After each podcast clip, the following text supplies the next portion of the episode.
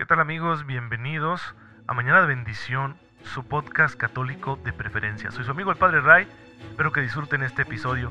Que Dios los bendiga y gracias por estar aquí.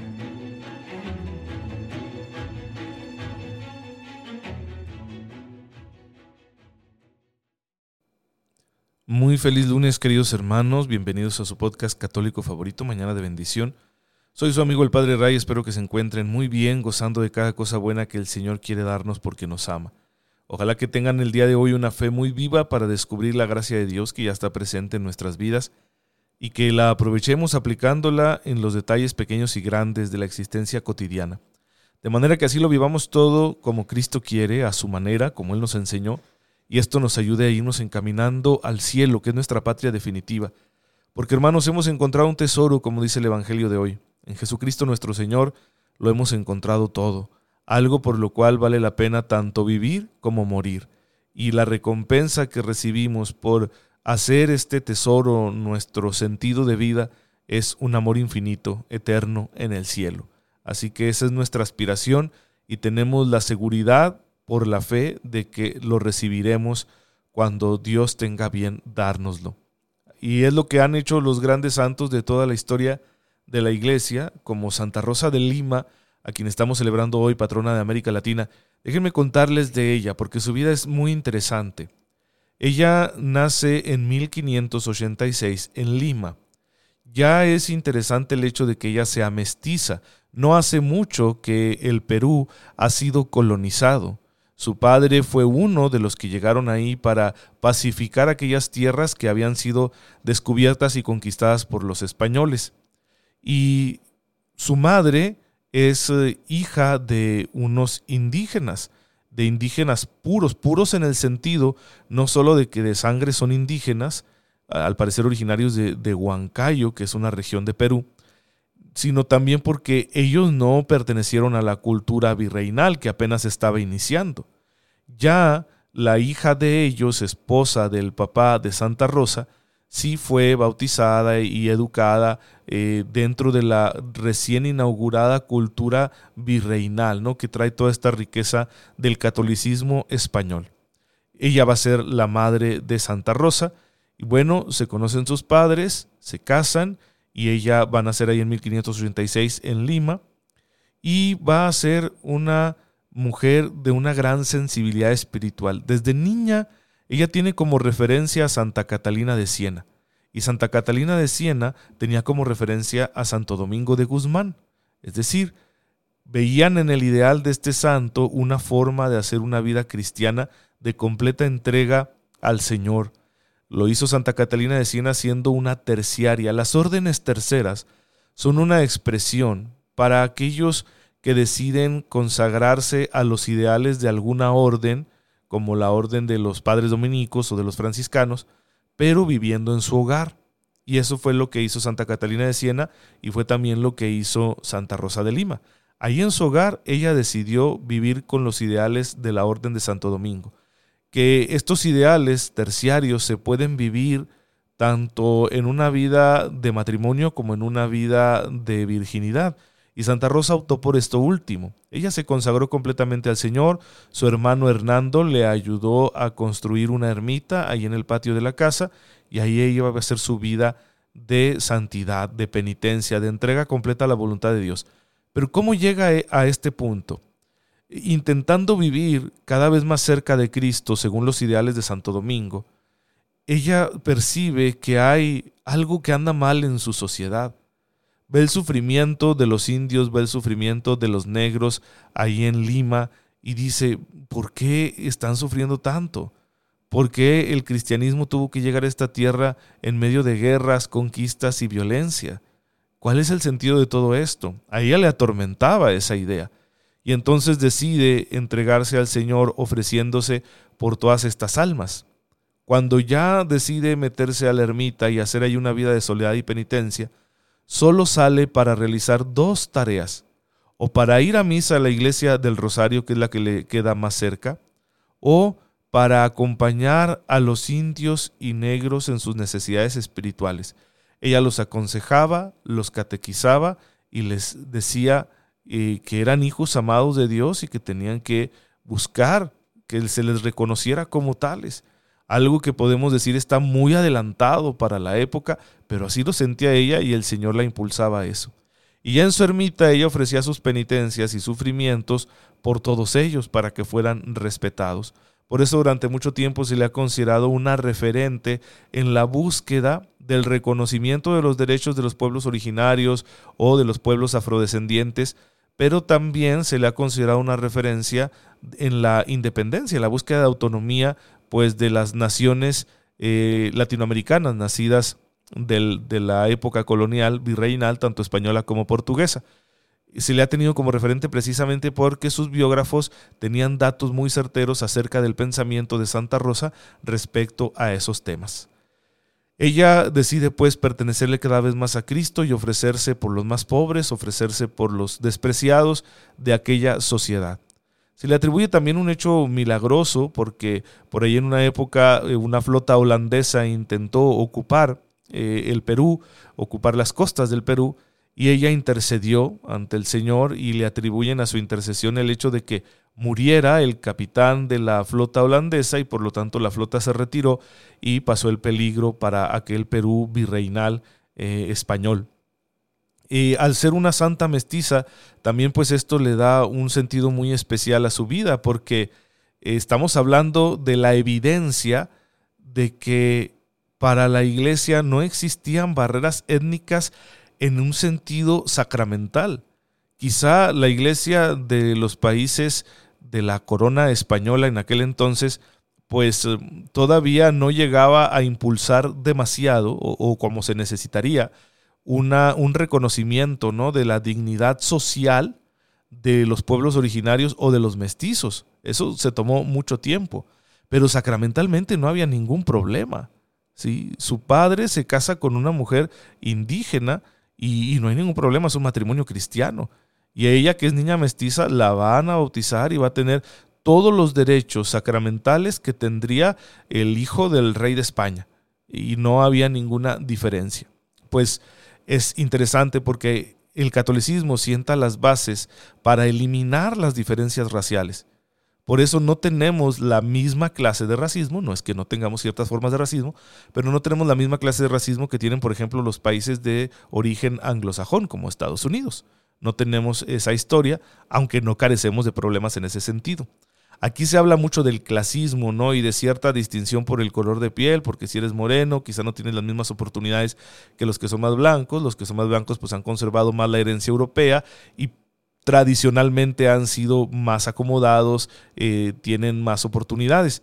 Bueno, tenemos la base como iglesia para superar eso y para insistir en las bondades del mestizaje, que es hacernos todos, ¿verdad? La única raza que en realidad existe, que es la humana.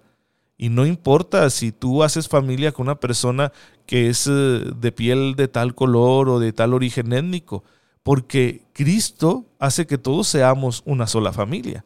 Lo que tiene de bondad la fe católica es eso, ofrecer la misma oportunidad de encontrarse con el Señor y de unirse a Él a través de los sacramentos a los pueblos de toda la tierra sin importar su lengua, el color de su piel, ni ninguna otra de estas consideraciones. Y, y, lo vemos ya en la época posterior a la conquista, en cuanto se da el proceso de colonización, ya vemos cómo la impronta católica se nota precisamente en la admisión sin tapujos del mestizaje.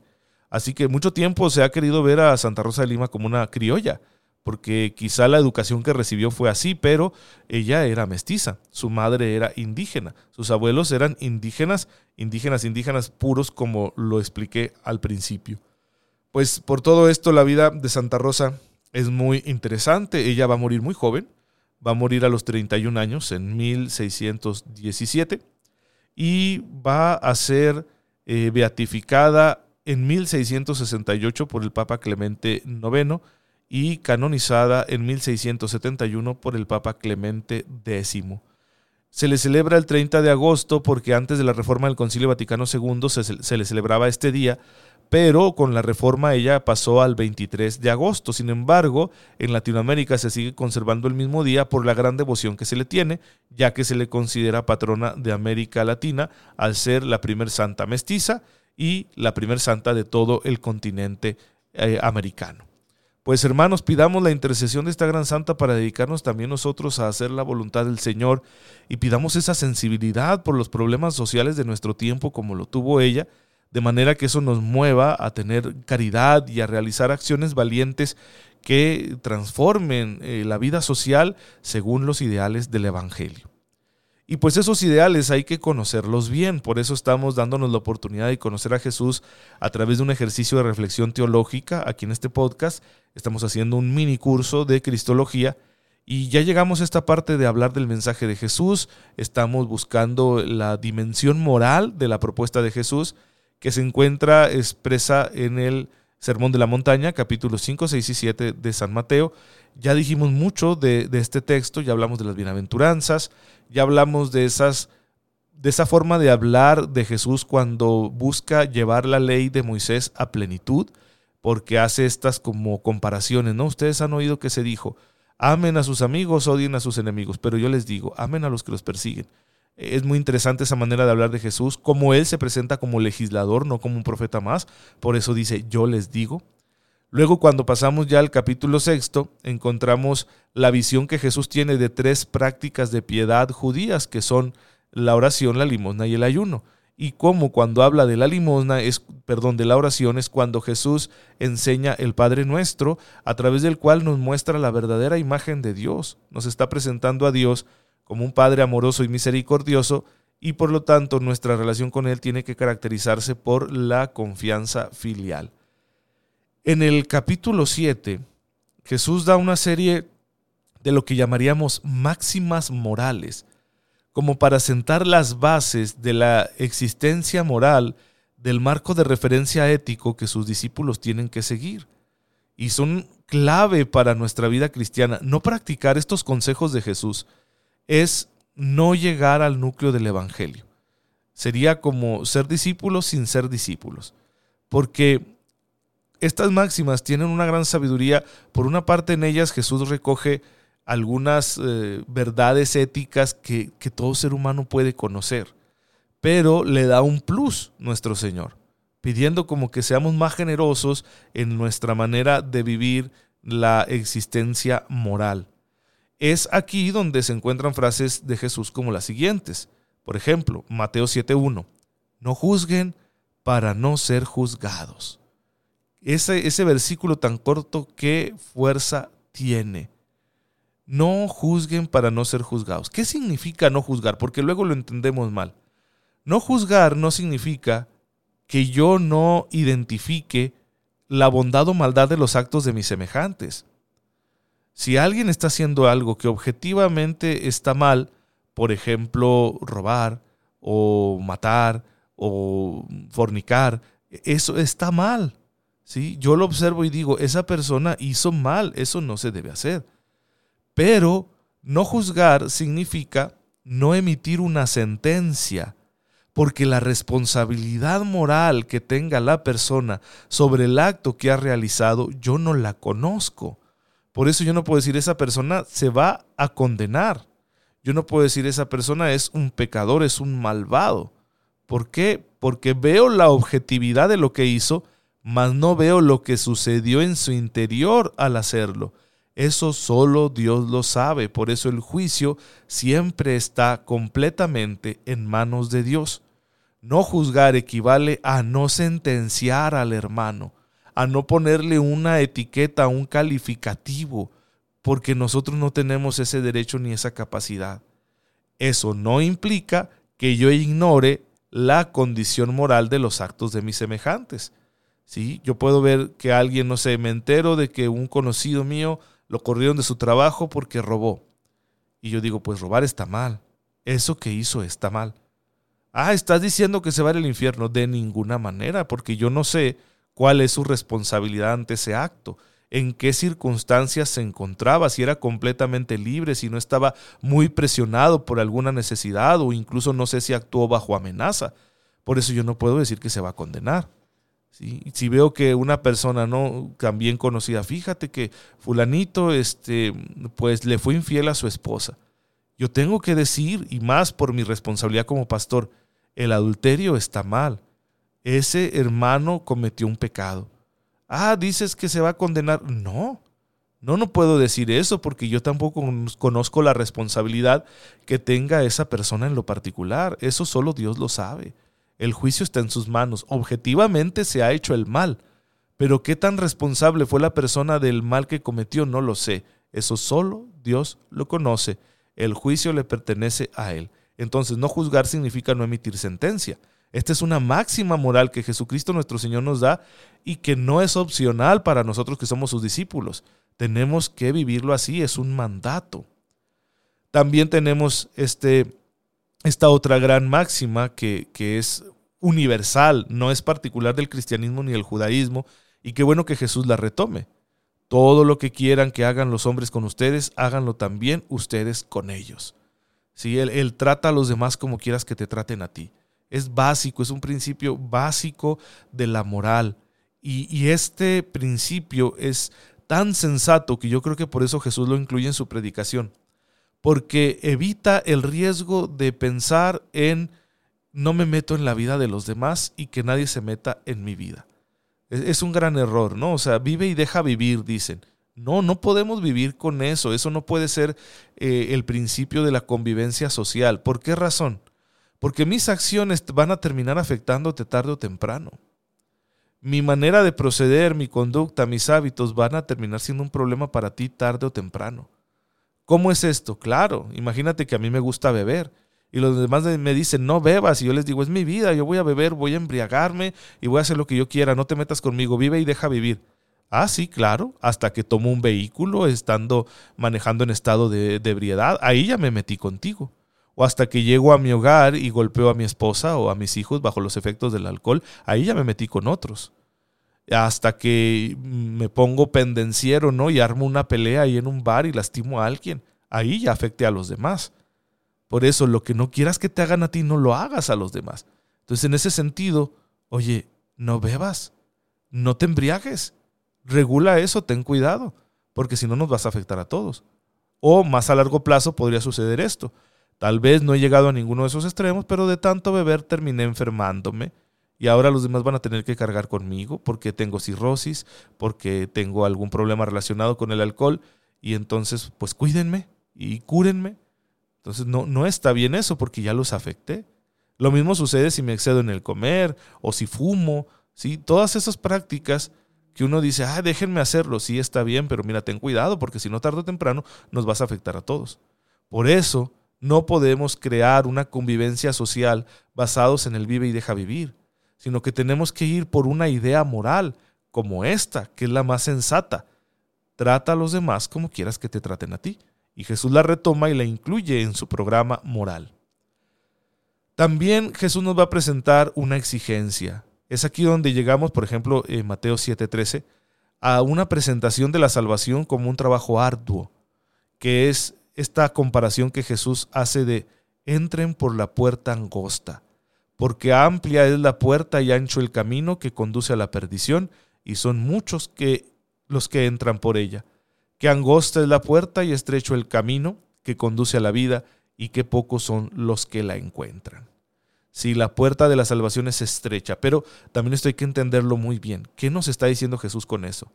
No nos está diciendo que la salvación sea fruto del esfuerzo humano, sino que uno tiene que estrecharse. ¿Qué significa que yo me estreche? Que yo me haga pequeño, humilde, que no sea, que no viva yo con el afán de protagonismo, que no sea egocéntrico. Eso es lo que significa estrecharme. En cambio, el que se ensancha, ¿sí? Pues es aquel que se cree autosuficiente, que se cree el centro del universo, que solo vive para sí mismo, que utiliza a los demás. Evidentemente, para esa persona la salvación va a estar cerrada. Si esa persona se está yendo hacia la condenación. Pero los que nos estrechamos, los que nos hacemos pequeñitos, como decía San Juan Bautista, conviene que Él crezca y que yo disminuya, eh, esos estamos más cerca de la salvación, porque estamos pidiendo la gracia constantemente para ser humildes, para ocupar nuestro lugar, para no andar afanados en, las satisfacciones egoístas.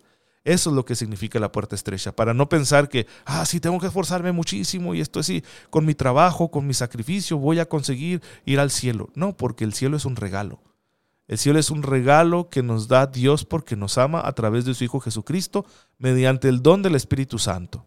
Sin embargo, solo lo pueden recibir con provecho los que se estrechen, los que se hagan chiquitos, los que sean como niños. Hermanos, pues como pueden ver, le encontramos mucha riqueza al mensaje de Jesús. No se pierdan, por lo tanto, los siguientes episodios. Aquí estaremos compartiendo más acerca de eh, la figura, el mensaje, las acciones, el misterio de Jesucristo nuestro Señor.